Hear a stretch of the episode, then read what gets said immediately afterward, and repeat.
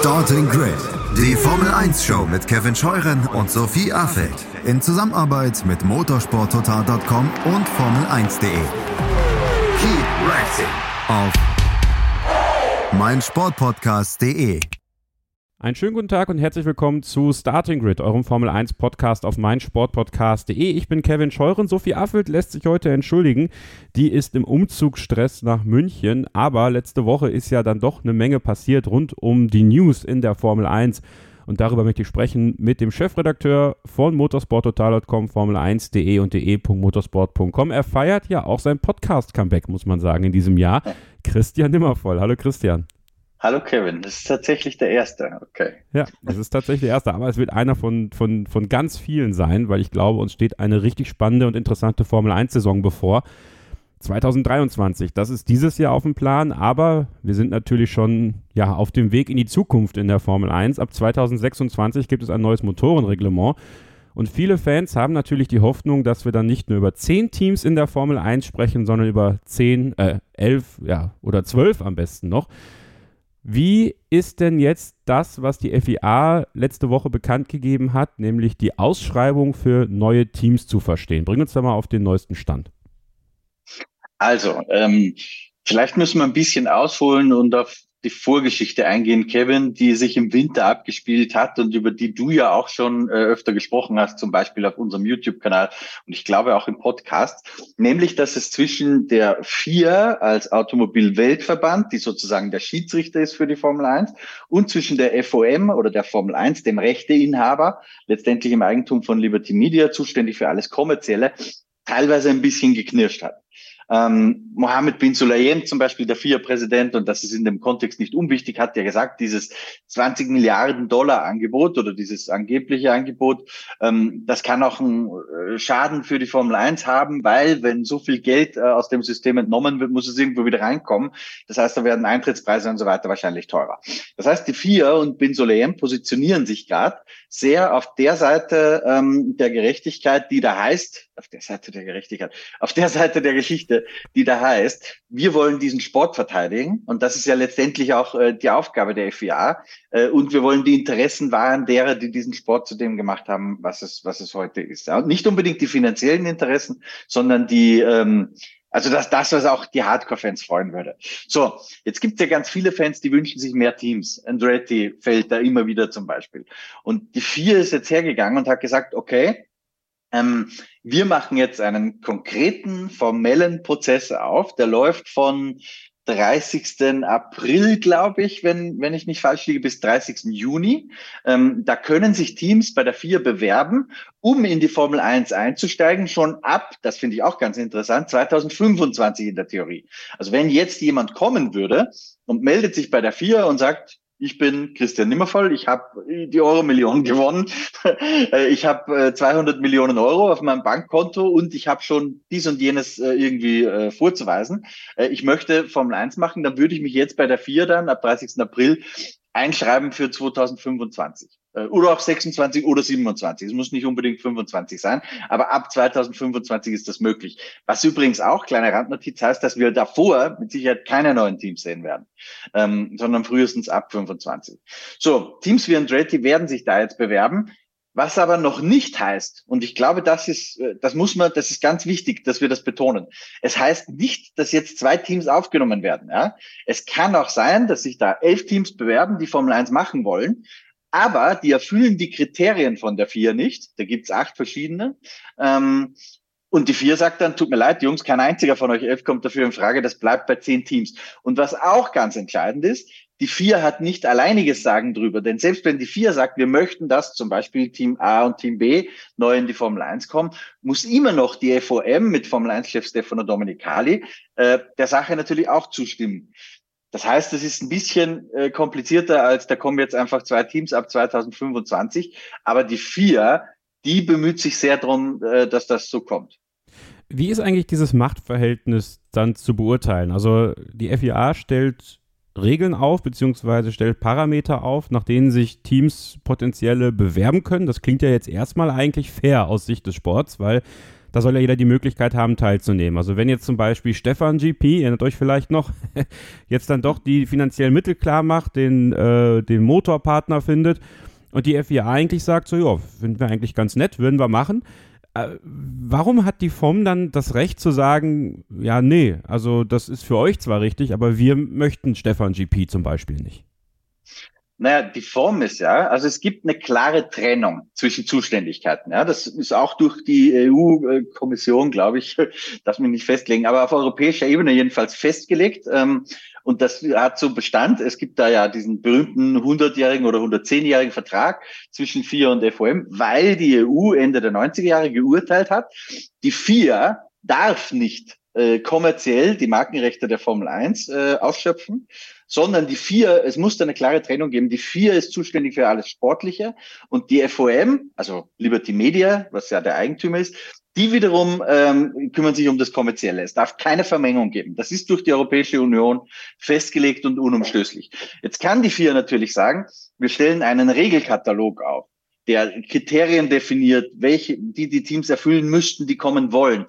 Aber wenn ein Team wirklich dann kommt, dann geht es ja auch um die äh, berühmten kommerziellen Verträge, die wir alle kennen als Concord Agreement oder Concord Verträge. Es ist ja nicht mehr nur wie früher ein Vertrag, es sind ja mehrere Individualverträge zwischen der Vier und zwischen der Form, zwischen der Form und zwischen den Teams. Also da gibt es ja ein ganzes Bündel an Verträgen, nicht mehr wie früher ein Vertrag, den alle unterschreiben, sondern verschiedene Verträge. So, und diese Verträge, du musst ja so einen kommerziellen Vertrag haben, der erklärt, wie bist du an den Einnahmen beteiligt äh, und so weiter und so fort. So einen Vertrag brauchst du ja, um Formel 1 machen zu können. Wenn du den aber nicht hast, hilft dir eine Vier-Zusage überhaupt nichts, sondern du brauchst auch grünes Licht von der FOM. Und deswegen äh, kann die Vier das gar nicht alleine machen. Aber Kevin, ich habe ja natürlich nachgefragt, eben weil es diese Spannungen zwischen den beiden Organisationen gegeben hat im Winter, ähm, bei der FOM, äh, wie man diese äh, Ausschreibung der Vier sieht. Und da wurde mir versichert, dass das in enger Abstimmung zwischen Vier und FOM passiert ist. Das heißt, ich glaube schon, dass die FOM grundsätzlich dazu bereit ist, neue Teams aufzunehmen. Aber an einem ganz wichtigen Punkt hat sich in den letzten Monaten überhaupt nichts geändert. Die FOM sagt ähm, und deckt sich damit übrigens mit Teamchefs wie Toto Wolf, die das ganz ähnlich sehen. Ein neues Team, das in die Formel 1 kommt, muss den Wert der Formel 1 insgesamt erhöhen. Das ist für die FOM die Grundvoraussetzung. Da sind wir beim berühmten Kuchen. Ja, ähm, wenn der Kuchen insgesamt größer wird, dann ist mir auch wurscht, wenn das äh, durch zwölf geteilt wird statt durch zehn, weil dann habe ich trotzdem mehr zu essen. Wenn der Kuchen aber gleich groß bleibt, weil solche neuen Teams nichts dazu beitragen, na dann werden sich alle auf die Füße stellen, wenn du kleinere Stücke bekommst am Ende eine Frage, die sich dann aufgeworfen hat, unter anderem auch in unseren Telegram-Gruppen bei Telegram, Starting Grid Fans und Starting Grid F1 Fans bei Facebook, ist ähm, so ein bisschen eine Formulierungssache in dieser Erklärung der FIA, dass viele das Gefühl haben, ähm, dass es für neue Bewerber, äh, sagen wir andersrum, wenn jetzt ein Team wie Mercedes zum Beispiel sagen würde, wir machen ein elftes Team auf, also wir machen quasi ein eigenes Satellitenteam, ähm, nennen es wegen meiner Smart, dass die Vorteile hätten bei der Genehmigung des Eintritts, weil ja dann das Geld innerhalb des Kuchens im Grunde genommen bleibt. Die bestehenden Teams die Möglichkeit haben, ein neues Team aufzumachen, so ja auch für Plätze zu sorgen und der Einstieg von einem Michael Andretti zum Beispiel dann im Grunde genommen fast aussichtslos ist, weil die FOM ja ganz offensichtlich, ich meine, das ist jetzt natürlich so ein bisschen Auslegungssache, offensichtlich mit Andretti eh nicht so viel anfangen kann, äh, beziehungsweise durch das Geschrei von Michael Andretti vielleicht ein bisschen abgeneigter ist, ihn dann einfach so willkommen zu heißen. Wäre das tatsächlich so? Also äh, gibt es da irgendwie den Fall, dass, dass, ähm, dass es Vorteile gäbe, wenn jetzt ein bestehendes Team quasi noch ein, ein zweites Team aufmachen würde?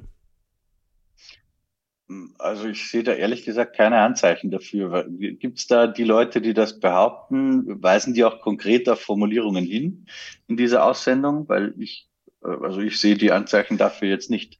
Was, was natürlich schon stimmt, ist, dass du musst ja auch nachweisen, also eins der Kriterien ist, dass du auch äh, nachweisen können musst, Personal, äh, Strukturen und so weiter. Das fällt vielleicht einem bestehenden Player leichter Andererseits aber auch nicht, weil der muss ja genauso Personal suchen wie wir andere, weil er kann es ja nicht einfach vom, vom Einsatzteam rüberschieben.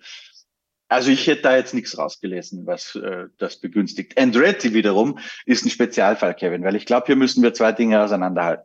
Auf der einen Seite haben wir sehr viele und auch die meisten, die uns hier zuhören gerade, sind eher Hardcore-Fans, ja? sind nicht die Gelegenheitszuschauer und schon gar nicht die neuen Fans, die die Formel 1 erst für sich gewinnen möchte. Jetzt ist für Leute wie uns Andretti ein großer Name, ja, mit, äh, der sehr viel Klang hat. Äh, Formel 1 Weltmeister Mario Andretti in Nordamerika sowieso wahnsinnig erfolgreich gewesen. Aber Andretti ist halt trotz allem im ganz großen Kontext eher eine Freak-Veranstaltung. Ja? Also wenn du, wenn wir zu unseren Müttern gehen und sagen, ey, Mama, Andretti steigt jetzt in die Formel 1 ein, deswegen schaust du doch jetzt die Rennen, oder? Dann wird die milde lächeln wahrscheinlich. Also meine jedenfalls, weil die fragt dann, who the fuck is Andretti? Keine Ahnung davon. Was die Formel 1 möchte von Bewerbern ist, und ich glaube, da gibt es auch weitgehend Konsens drüber, dass du einen Wert bringst in die, in die Formel 1. Und deswegen hat ja auch Michael Andretti diesen Schachzug gemacht, sich einen Hersteller zu suchen, wie GM mit der Marke Cadillac. Äh, einfach deswegen, weil wenn du einen Hersteller im Schlepptau hast, wirst du natürlich schon sehr viel interessanter. Weil was passiert? So ein Hersteller, wenn er Formel 1 macht, äh, möchte ja auch, dass Menschen davon erfahren dass die jetzt Formel 1 machen. Ja, das heißt, er wird sehr viel Geld in die Hand nehmen, um zum Beispiel Bandenwerbung bei Grand Prix zu buchen oder auch äh, bringt ein Hersteller, nehmen wir einen möglichen Porsche-Einstieg, der hätte natürlich nicht nur die Marke Porsche in die Formel 1 gebracht, sondern auch mit der Marke assoziierte Sponsoren, Tag Heuer, ähm, irgendwelche Banken oder so, ja. Alles Unternehmen, die sehr viel Geld investieren werden, um zum Beispiel Bandenwerbung zu buchen. Und wer profitiert von der Bandenwerbung? Der berühmte Kuchen. Ja, weil das kommt alles in diesen Kuchen rein, der sie aufteilt. Wenn jetzt ein neues Team durch solche Partner den Kuchen größer werden lässt, dann werden Toto Wolf, dann werden Stefano Domenicali sofort sagen, ey super, euch brauchen wir. Oder auch, wenn Andretti jetzt zum Beispiel, weiß ich nicht, Britney Spears wäre, ja, ähm, so dass da haufenweise neue Fans deswegen plötzlich schauen. Britney Spears ist vielleicht ein blödes Beispiel, aber ich glaube, das Prinzip wird klar. Dann bietet das auch einen Mehrwert für die Formel 1. Aber Andretti ist zwar für Freaks wie dich und mich wahnsinnig spannend, bringt aber, so ehrlich muss man das aus der rein geschäftlichen, ja, ich trenne ganz bewusst mein Herz von der geschäftlichen Perspektive. Aus der geschäftlichen Perspektive trägt Andretti rein gar nichts, wirklich 0,0 zum Wachstum der Formel 1 bei. Und deswegen verstehe ich schon, äh, dass die ein bisschen kritisch gesehen werden. Ich glaube, dass er aber mit Cadillac äh, einen sehr wichtigen Schritt gesetzt hat, ähm, dass die Chancen gestiegen sind und die vier rollt ja Andretti mit dieser Ausstrahlung auch ein bisschen den roten Teppich aus. Ja. Weil jetzt gibt es einen formalisierten Prozess, ähm, wie man das mal objektiv versucht zumindest zu bewerten. Aber, und das wurde ja auch gestern bekannt, es ist jetzt wirklich offiziell, dass von 2026 bis 2030 kein GM-Motor in die Formel 1 kommt, denn die FIA hat die Liste bekannt gegeben der gemeldeten Motorenhersteller für die nächste Motorenzykluseinheit. Da sehen wir dann Alpine Racing, Audi dann sehen wir da Ferrari, Mercedes, Red Bull Ford, über die sprechen wir im nächsten Take noch, und Honda Racing Corporation. Also Honda ist auch gemeldet für den Motorenzyklus ab 2026. Das bedeutet ja im Grunde genommen auch da, äh, du hast zwar gesagt, bei Andretti ist ja der Name Cadillac dabei, aber es wäre dann auch nur der Name. Das heißt, Andretti müsste sich einen anderen Motorenpartner suchen, der im Grunde genommen jetzt gemeldet ist. Da blieben dann Alpine, also Renault, die ja eh schon in der Verlosung waren, und dann sagt man ihnen ja auch eine engere Verbindung mit Honda nach. Ist es denn attraktiver für ähm, die Vermarktung und generell für die Formel 1, wenn Andretti mit einem bestehenden Partner, Motorenhersteller zusammenarbeitet oder wäre es attraktiver für die Formel 1? Und nochmal eine andere Sache, wenn jetzt GM gesagt hätte, ja, aber wir bauen auch eigene Motoren. Also der Cadillac-Motor äh, ist tatsächlich nicht nur ein, ein Sponsorenmotor, sondern es steckt halt auch GM-Technologie drin. Ich glaube, dass das in dem Kontext, wie die Chancen der Aufnahme stehen, ziemlich wurscht ist. Da geht es eigentlich nur darum, äh, dass möglichst viel Geld in die Hand genommen wird, damit dieser berühmte Kuchen wächst. Also das ist, glaube ich, egal. Was wir vielleicht grundsätzlich mal erklären müssen, ist, dass da gerade ein neues Geschäftsmodell aufgeht. Ja? Also Alfa Romeo, der Stellantis-Konzern, waren ja die ersten, die das so gemacht haben, die gesagt haben, wir wollen von diesem riesigen Marketingwert, den die Formel 1 hat, wir wollen da mitnaschen, wir wollen unsere Marke da äh, präsentieren, aber ja, wir wollen eigentlich nicht so viel Geld investieren, dass wir da hunderte von Menschen anstellen, die wir jahrelang an der Backe haben, die du auch nicht so einfach entlassen kannst, dass du letztendlich ein Milliardenprojekt beisammen hast. Ja? Also Porsche, ähm, was ich gehört habe, hat das ja ähnlich äh, geplant mit komplett eigenem Aufbau eines Motors, nicht nur einen Kleber drauf machen. Und da ist das Budget, das für die ersten Jahre geplant war, weit, weit, weit jenseits von einer Milliarde Euro gewesen. Also das kostet richtig viel Geld, wenn du so ein Projekt selbst stemmst, äh, gerade wo die Power Units auch so komplex sind. Jetzt gibt es aber auch diesen anderen Weg, eben Alfa Romeo ist den zuerst gegangen, Ford macht das jetzt so bei Red Bull und Cadillac und Andretti wäre, so gehe ich davon aus, eine ganz ähnliche Geschichte, ähm, dass man einfach einen Motor umbrandet äh, und dafür halt ein bisschen Geld bezahlt, weil das ist nichts anderes, wie du richtig schon gesagt hast, als eine Sponsoring-Vereinbarung, wo du halt für das, wofür Porsche eine Milliarde gezahlt hätte, ähnliche Sichtbarkeit kriegst äh, für 30, 40, 50 Millionen, wie viel auch immer das Team dann ausruft als, als Preis, um den Kleber aufs Auto zu machen. Also das ist schon aus, aus Ford-Sicht oder aus Cadillac-Sicht oder wer auch immer das so zu machen gedenkt in Zukunft, einerseits sehr schlau und sehr kosteneffizient, der anderen Seite hast du natürlich auch ein Problem, weil gerade jetzt bei diesem Ford-Deal, der ja mit, in Zusammenhang mit Red Bull bekannt gegeben wurde, gibt es ja direkt die ersten, die nicht ganz zu Unrecht aufschreien, ey, das, was die da machen, ist aber ja nur eine Marketingübung. Die kleben ihren Ford-Aufkleber da drauf, äh, aber ansonsten ist das ja ein Red Bull, äh, äh ein Red Bull-Motor, nichts anderes. Aber auch da glaube ich, dass wieder viele der vor allem neueren Fans und die gerade in Amerika zum Beispiel entstehen durch Drive to Survive und so, dass denen diese Unterscheidung sehr schwer fällt. Die, die sagen, meine Güte, Ford, das ist doch nur ein Kleber, das sind wieder du und ich und wir sind halt sehr in der Minderheit äh, und nicht das breite Publikum, das Formel 1 schaut. So, Abschlussfrage zu dem Themenkomplex. Stand 4.2.2023. Wir nehmen das hier am Samstagmittag auf. Siehst du Andretti äh, ja, 2025, 26 oder 27 in der Formel 1? Das fällt mir sehr schwer zu beurteilen, weil ich auch nicht äh, weiß, wer sich sonst noch so seriöserweise bewerben würde. Allerdings eins würde ich schon festhalten, ich glaube von allen Projekten, es gab ja immer wieder welche in den letzten paar Monaten und, und Jahren, äh, Pantera zum Beispiel, dieses asiatische Projekt oder äh, dieses Monaco Racing F1-Team äh, von Gan, mir fällt der Name gerade nicht mehr ein, Salvatore Gan irgendwas oder so.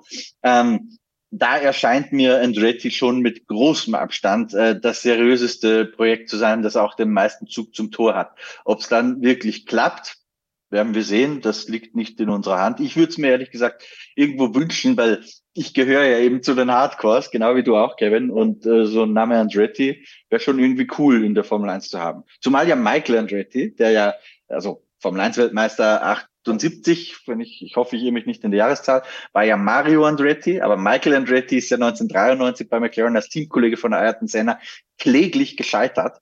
Ähm, und es wäre irgendwie cool, wenn diese Rechnung noch beglichen würde. Wäre eine schöne Geschichte, die ich gern schreiben würde. Eine schöne Geschichte auch, dass Christian immer von einer Fußballmetapher äh, benutzt hat, um äh, über Formel 1 Themen zu sprechen. Schön, dass du wieder da bist, Christian. Und mal gucken, was uns dieses Jahr noch so an wilden Bildern äh, von dir erwartet. Wir machen jetzt eine kurze Pause und dann sprechen wir über eben diesen Red Bull Ford Deal, der im Rahmen des Red Bull Launches vom RB19, ja, don't call it RB19, am Freitag bekannt gegeben worden ist, was das bedeutet und wie jetzt genau diese Partnerschaft aussehen könnte, perspektivisch ab 2026 und was sie erstmal ist. Das erfahrt ihr, wenn ihr dran bleibt, hier bei Starting Grid, dem Formel 1 Podcast auf meinsportpodcast.de.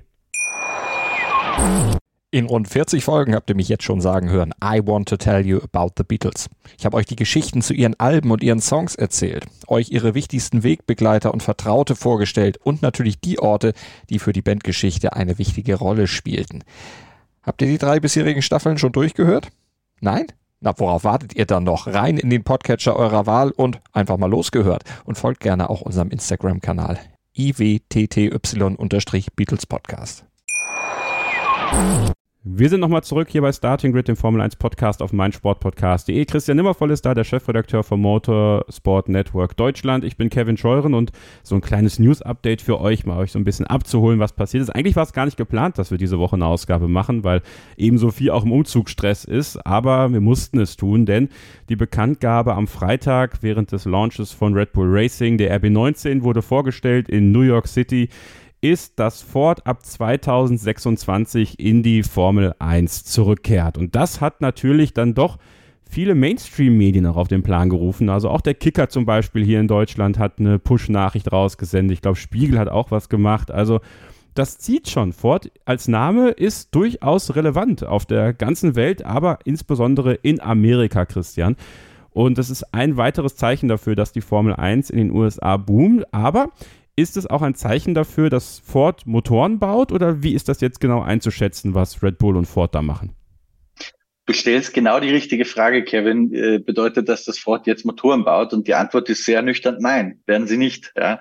Ähm, wir haben ja auf, auf dem YouTube-Kanal von Formel1.de gemeinsam diesen Launch kommentiert und waren ja, es gab da einen Leak im Vorfeld, waren schon sehr gespannt drauf, äh, was die Ford-Präsentation denn jetzt tatsächlich bringen wird letztendlich äh, wissen wir das jetzt auch tatsächlich, ist es so, dass Ford Geld dafür zahlt, um den Aufkleber auf den Red Bull kleben zu dürfen. Ja, nachdem der Porsche-Deal im vergangenen Jahr mit Red Bull gescheitert ist, Porsche wollte sich da ja tatsächlich beteiligen, äh, nicht nur an der Motorendivision, sondern am kompletten Team, an der kompletten Formel-1-Operation von Red Bull. Ähm, da ist ja dieser Deal jetzt mit Ford komplett anders strukturiert. Ford sagt, ähm, wir beteiligen uns erstens nur an der Motorendivision und wir beteiligen uns, das ist ganz, ganz wichtig zu betonen, nicht mit Anteilen. Also man erwirbt jetzt nicht zehn Prozent oder so von Red Bull Powertrain, sondern man erwirbt gar nichts. Genauso wie sich Christian Horner das wünscht, weil der möchte sich ja nicht reinreden lassen in sein Geschäft, sondern Ford zahlt nur einen Teil der Rechnungen. Also ist im Endeffekt nichts anderes als ein Sponsor. Ford kommt dafür tatsächlich sogar ins Firmenlogo von Red Bull Powertrains rein. Ähm, der Motor wird auch Red Bull Ford heißen.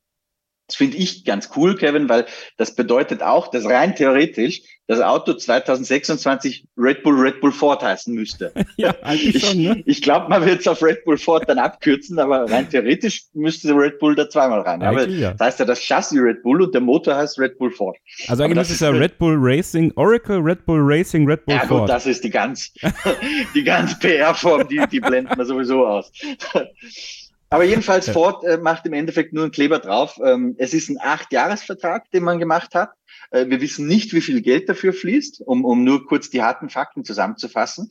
Und es wird, wird eben keinen äh, Tausch von, von Anteilen geben. Was Ford aber ganz wichtig ist dabei, und ich glaube, dass man das vielleicht ein bisschen größer macht, als es eigentlich ist, ist, dass es eben, um gerade solche Kommentatoren wie mich eines Besseren zu belehren, nicht nur äh, ein Tausch ist, wir kleben unser Logo drauf und dafür zahlen wir ein bisschen Geld, sondern Ford legt großen Wert drauf und das glaube ich denen auch. Ich möchte das jetzt, äh, vielleicht kommt das ein bisschen falsch raus gerade, ähm, dass man tatsächlich Red Bull auch in der technischen Entwicklung des Power, der Power Unit hilft, nämlich zum Beispiel bei einem sehr komplexen technologischen Bereich, nämlich der Batteriezellenentwicklung. Ja, da ist ein großer Automobilhersteller wie Ford mit Sicherheit mit mehr Know-how ausgestattet als eine winzig kleine 400, 500 Mann Bude wie Red Bull Powertrains und dass da Wissen Rüberfließt von Ford äh, zu Red Bull Powertrains ist naheliegend. Es werden auch, das wurde auch beim Launch gesagt, dass Mitarbeiter von Ford äh, in Milton Keynes bei Red Bull Powertrains arbeiten werden. Es wurde nicht gesagt, wie viele das sein werden.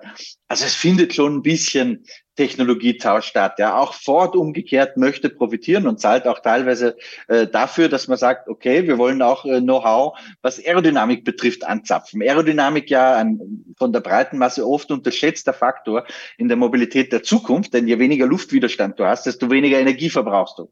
Und Energieeffizienz war noch nie so wichtig wie heute. Das heißt, da auch von Red Bull zu profitieren mit Ford, das ergibt sehr viel Sinn. Aber um auf die Kernfrage zurückzukommen, den Motor, den baut Red Bull grundsätzlich schon selbst oder eigentlich den kompletten Antriebsstrang. Nur eben gerade im Hybridbereich wird man auch Wissen von Ford äh, zu Hilfe nehmen können und die Ressourcen von Ford nutzen können. Aber das ändert nichts dran, dass dieses Red Bull Powertrains Projekt, das Christian Horner federführend Christian Horner mit gepusht hat bei Red Bull intern, dass das mit vollem Speed äh, voranmarschiert und äh, es wird ein Red Bull Motor sein, auch wenn Ford draufklebt.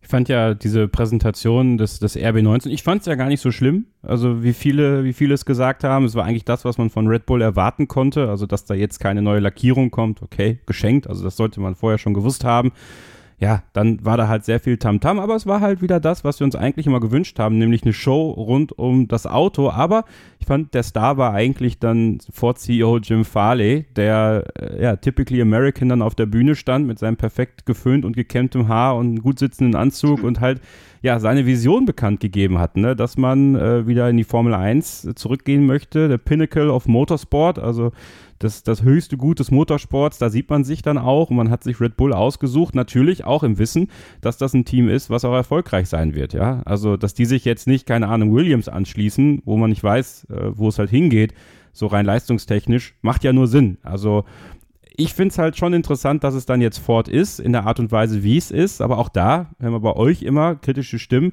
Ah, das ist doch irgendwie auch blöd, wenn da jetzt einer kommt. Das ist auch noch ein Hersteller, aber der kommt da nur als, als Sticker drauf. Und, und Honda ist jetzt auch als Sticker drauf, aber die sind ja jetzt auch noch beteiligt an der Motorenentwicklung.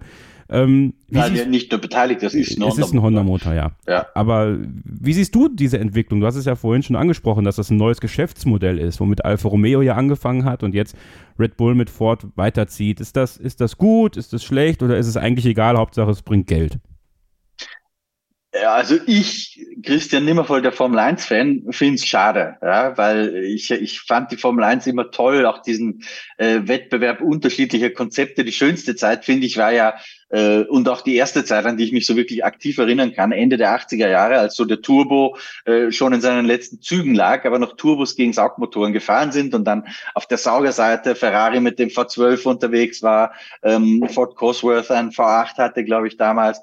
Ähm, also das, ich finde ja toll, wenn du wirklich unterschiedliche Konzepte hast und wenn auch der Antriebsstrang äh, ein äh, Performance-Kriterium ist, ja, oder auch sehr lebendig noch in meinem Kopf als BMW äh, mit BMW Williams damals vielleicht nicht das beste Chassis hatte, aber den haushoch überlegen besten Motor. Das heißt, die sind in Monaco und Co. meistens hinterhergefahren. Aber kaum ging es nach Monza, waren Montoya und Ralf Schumacher plötzlich ultra konkurrenzfähig und kaum zu schlagen. Ich persönlich fand das cool, auch diese Unterscheidungen, ja, dass nicht jedes Wochenende die gleichen Teams vorn liegen. Ähm, die Realität heute ist halt, dass durch das Motorenreglement, und das wiederum war schon wichtig, es so zu gestalten, ähm, und das wird auch 2026, wenn ein neues Antriebsreglement kommt, nicht anders sein, das Motorenreglement oder generell die Antriebsstränge einfach kein Performance-Kriterium mehr sind. Das macht mir auch ganz bewusst. Ja? Das heißt, ähm, die Motoren werden erstmal möglichst angeglichen in einer Art Homologationsphase und dann, wenn die alle auf halbwegs gleichem Niveau sind, das ist jetzt gerade passiert bis Ende 2025, werden die eingefroren in der Entwicklung, so dass man zwar noch ein bisschen an der Zuverlässigkeit zum Beispiel arbeiten darf, aber im Wesentlichen, dass die gleichen Motoren bleiben. Das heißt, sowas wie Honda 2015 passiert ist, dass du völlig auf dem falschen Fuß äh, stehst, kann nicht mehr passieren. So, und wenn jetzt der, ähm, der Formel 1 Motor eh keinen großen Unterschied mehr macht für die Konkurrenzfähigkeit, ob du Weltmeister werden kannst oder nicht, dann kannst du natürlich auch sagen, ey, es macht eh keinen Unterschied. Also wozu soll ich bis zu, wir waren bei Porsche vorhin, Milliarden investieren in einen Bereich, mit dem ich das Ding nicht gewinnen oder verlieren werde, sondern ich habe, auch wenn ich nur XY Millionen zahle, eine gewisse Sicherheit, dass der Motor, auf den ich meinen Kleber drauf mache, konkurrenzfähig sein wird. Dann ist das natürlich viel kosteneffizienter. Ähm, von daher schlagen zwei Herzen in, äh, nur ein Herz in meiner Brust, einmal Herz und einmal Verstand, sagen wir so. Das Herz sagt, dieses alte, was natürlich allen Beteiligten wahnsinnig viel Geld gekostet hat, das war schon irgendwie geil, oder? So eben die Dinge, die ich gesagt habe, Montoya, Ferrari, V12 und so weiter. Ähm, auf der anderen Seite ist natürlich wirtschaftlich, wenn man auf das Gesamtbild der Formel 1 äh, blickt, äh, die heutige Konstellation sehr viel klüger. Es gibt auch nicht mehr einen Hersteller dadurch, der jedes Wochenende dramatisch geprügelt wird und dann sagt so, Leute, das kostet uns zu viel Geld, äh, um, um, uns öffentlich zum Deppen zu machen. Ähm, wir ziehen jetzt den Stecker. Ähm, heute ist es eher so, wenn jemand wie Ford zum Beispiel dann sagt, nach diesem Acht-Jahres-Vertrag steigen wir wieder aus, na, dann wird der nächste Ford schon in den Hufen, äh, schon mit den Hufen scharren, um den Platz einzunehmen. Und von daher ist das reine Geschäftsmodell, das lässt jetzt die emotionale Racing-Komponente völlig außen vor, aber das reine Geschäftsmodell ist natürlich so viel nachhaltiger. So, und wo lässt das dann Honda? die ja noch bis 2026 Partner von Red Bull, aber auch von Alpha Tauri sind. Wir haben ja vor dem ersten Take schon gesagt, die sind gemeldet als potenzieller Motorenlieferant und Hersteller für 2000 oder ab 2026. Und es gibt ja immer wieder das Gerücht oder, oder sagen wir mal so, viele Insider, ähm, auch die mal dort gearbeitet haben, äh, zumindest verlautbaren sie das in diversen Podcasts, ist, dass Alpha Tauri zum Beispiel eigentlich dauerhaft zum Verkauf steht. Also Red Bull würde sich bei einem, bei einem guten Angebot durchaus überlegen, diesen Rennstall abzutreten. Und für viele Fans, auch bei euch da draußen, kommt Honda dann natürlich auch in die Verlosung. Also ähm, siehst du da eine Möglichkeit, ist jetzt natürlich auch wieder viel Glaskugelraten, ich weiß, ich weiß, Aber prinzipiell die Bereitschaft vielleicht für Honda, die ja dann doch sich überlegt haben, hm, war das mit dem Formel 1 Ausstieg, dem, dem ersten, letzten vorher, ähm, wirklich so die richtige Idee und könnte man sich dann überlegen, dass man dann ein Werksprojekt aufsetzt mit, mit Alpha Tauri, also dass man Alpha Tauri kauft und, und Honda bleibt oder siehst du Honda dann, dann weiter eher erstmal nur als, als Partner eines, eines Teams, vielleicht eben auch von so einem wie Andretti? Also wahr ist, ähm, dass Honda ein bisschen Second Thought äh, Zweifel bekommen hat, ob diese Entscheidung für den Rückzug richtig war. Das hat man ja darin gesehen, dass Helmut Marko es gelungen ist, den Vertrag mit Honda erstmal zu verlängern, sodass sie bis Ende 25 noch den Motor für Red Bull liefern. Was für Red Bull sehr wichtig war, um Zeit zu haben, das eigene Powertrains-Projekt aufzubauen. Es hat auch dazu beigetragen, wahrscheinlich, ähm, dass der Porsche-Deal geplatzt ist. Aber das ist eine andere Geschichte. Ähm, das Märchen und auch noch so oft es erzählt wird, dass Toro Rosso oder Alpha Tauri, Entschuldigung, äh, aktuell zum Verkauf steht und vielleicht sogar eine Honda halte ich aus mehreren Gründen äh, für eben das, was ich gesagt habe, nämlich ein Märchen. Weil erstens, wir haben auch gerade im Off ein bisschen drüber gesprochen, Kevin, die Formel 1 Teams verdienen mit dem, was sie tun, aktuell so viel Geld wie noch nie zuvor in der Geschichte dieses Sports. Das heißt, jeder Eigentümer eines Formel 1 Teams wäre ja doof, die Teams jetzt zu verkaufen. Das wäre so, als würdest du und ich, würden wir sagen, so, wir haben jetzt hier ein Buch, ähm, das verkaufst du so, dass du jeden Monat 10.000 Euro verdienst und dann kommt jemand daher und sagt, ey, ich gebe dir 5.000, dafür kriege ich alle Bücher von dir. Das würdest du ja niemals machen, da wärst du ja völlig bescheuert. Also niemand wird aktuell ein Team verkaufen, es sei denn, es legt jemand unfassbare Berge von Geld auf den Tisch. Das, glaube ich, ist aber sehr, sehr schwer äh, zu rechtfertigen, selbst für große Automobilhersteller wie Honda. Und wir reden da definitiv von Milliardenbeträgen. Das ist Grund eins. Der zweite entscheidende Grund ist, und das ist noch äh, viel weniger meinungslastig Christian Nimmervoll, sondern viel mehr Tatsache, ähm, der Vertrag zwischen Red Bull und Ford wurde ja nicht nur für Red Bull Racing, sondern auch für Alpha Tauri abgeschlossen. Das heißt, es gibt auch zwischen Alpha Tauri und Ford eine Vereinbarung für 2026, was eine äh, Vereinbarung mit Honda grundsätzlich mal per se vertraglich ausschließt. Jetzt muss man immer aufpassen, wenn jetzt Honda sagt, wir wollen das unbedingt, wir geben euch unendlich viel Geld dafür, na, dann wird man auch Verträge mal zerreißen können. Das war schon immer so in der Formel 1. Aber aktuell äh, sehe ich nicht, dass Alpha Tauri zum Verkauf steht. So, und dann äh, ist natürlich noch diese, diese eine letzte Frage ganz wichtig, was diesen Red Bull und, und Ford-Deal angeht. Ähm, erwartest du Probleme für einen Einstieg von Andretti, einen potenziellen? Also klar, man orientiert sich Richtung Nordamerika, man orientiert sich Richtung USA. Wir haben drei Rennen.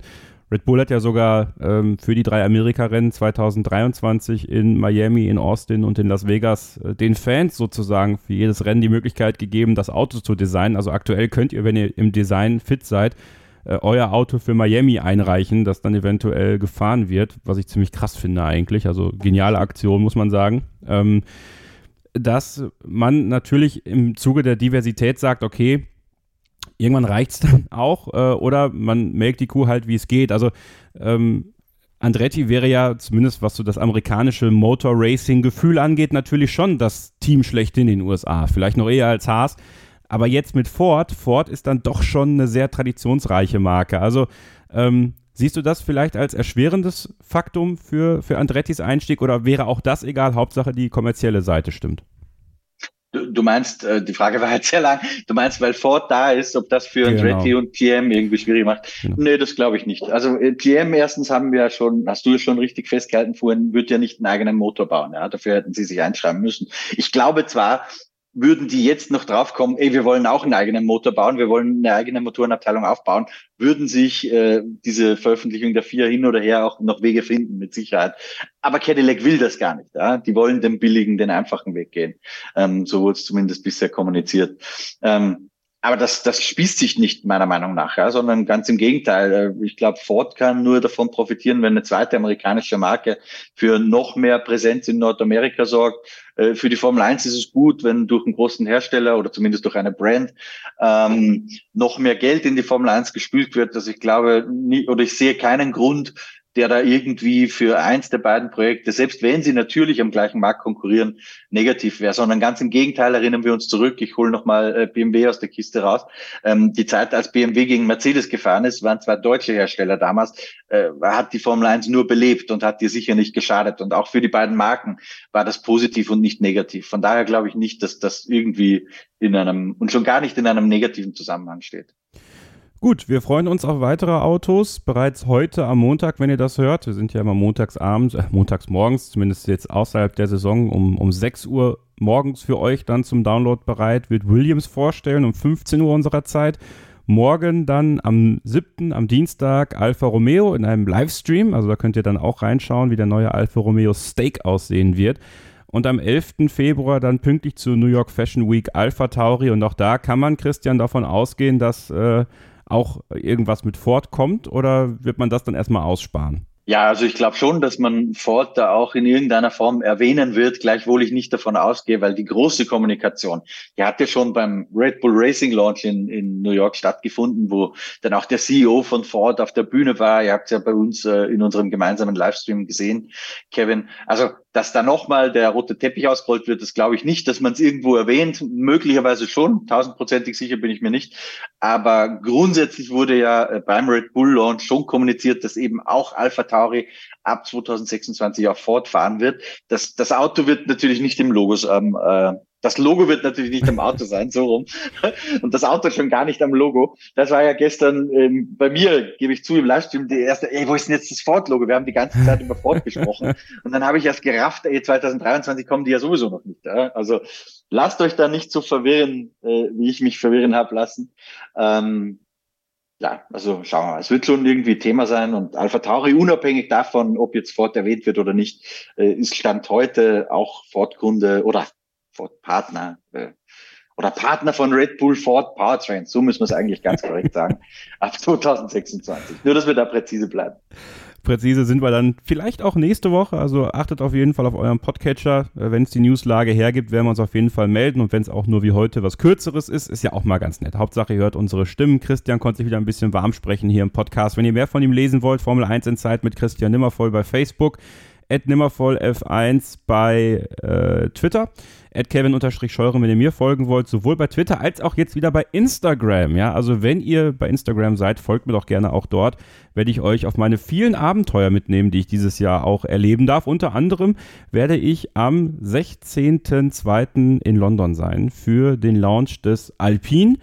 Da freue ich mich schon sehr drauf. Kevin allein in London. Äh, YouTube-Format für äh, den YouTube-Kanal von Formel1.de. Das wird eine sehr, sehr, sehr lustige Sache, glaube ich. Also da könnt ihr dann auch so ein paar Backstage-Einblicke bekommen. Und ja, ich würde sagen, ihr habt eine schöne Woche. Viel Spaß bei den weiteren Autopräsentationen.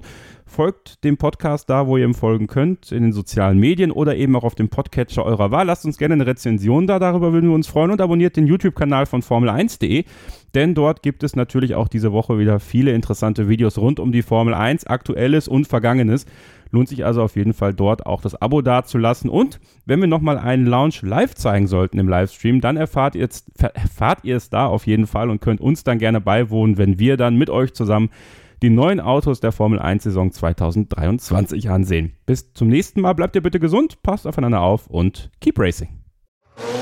Starting Grid, die Formel 1 Show mit Kevin Scheuren und Sophie Affeld in Zusammenarbeit mit motorsporttotal.com und Formel1.de. Keep racing auf meinsportpodcast.de. Wie baut man eine harmonische Beziehung zu seinem Hund auf? Puh, gar nicht so leicht. Und deshalb frage ich nach, wie es anderen Hundeeltern gelingt, beziehungsweise wie die daran arbeiten.